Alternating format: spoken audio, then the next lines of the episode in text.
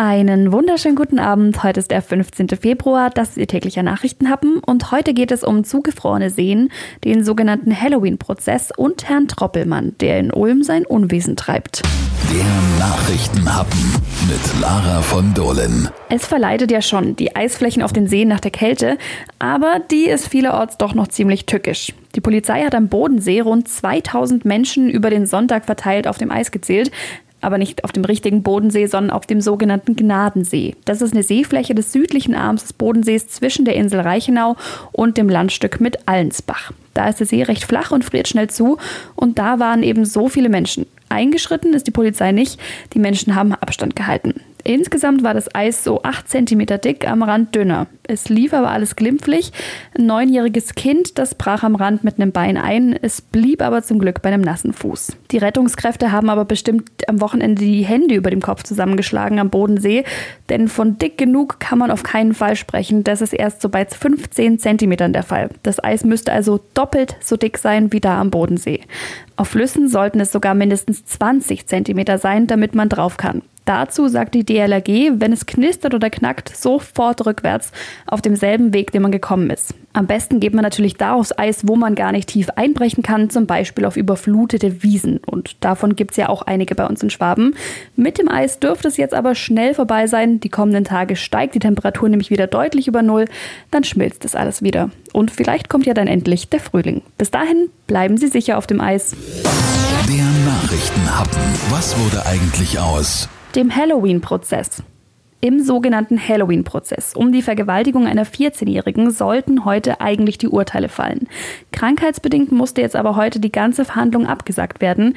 Ein neuer Termin steht auch noch nicht fest. Der Prozess hat letzten Juli begonnen. Heute hätten eigentlich die Plädoyers verkündet werden sollen. Das Landgericht muss über die Anklage gegen fünf junge Männer zwischen 15 und 27 Jahren entscheiden. Sie sollen in der Halloween-Nacht 2019 eine 14-Jährige in der Ulmer Innenstadt aufgegabelt und in eine Asylbewerberunterkunft in Illerkirchberg mitgenommen haben. Da sollen sie ihr Drogen gegeben und anschließend mehrfach vergewaltigt haben.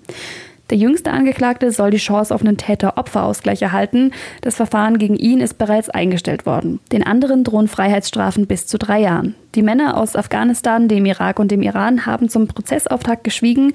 Nur einer hatte damals die Taten eingeräumt. Wann das Urteil jetzt fallen wird und natürlich auch wie es ausfallen wird, das ist noch nicht klar. Wir halten Sie auf jeden Fall auf dem Laufenden.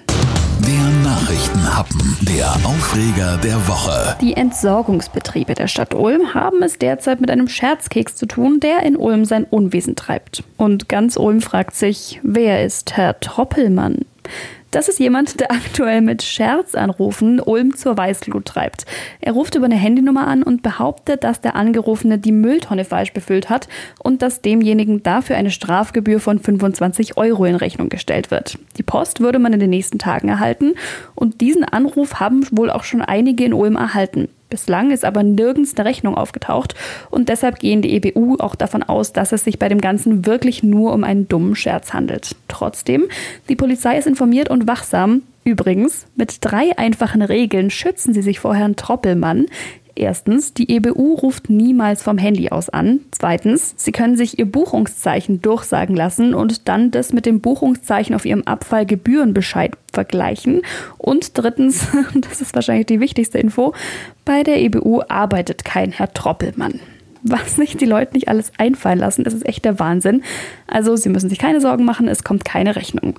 Jetzt noch was zu einer anderen Sache. Vielleicht wundern Sie sich jetzt auch ein bisschen drüber, dass der Nachrichtenhappen eine ganze Woche Pause gemacht hat. Keine Sorge, das wird nicht wieder unangekündigt vorkommen. Ab heute ist er wieder ganz täglich und regelmäßig. Ich wünsche Ihnen jetzt noch einen schönen Feierabend. Wir hören uns dann morgen wieder. Versprochen. Bis dann.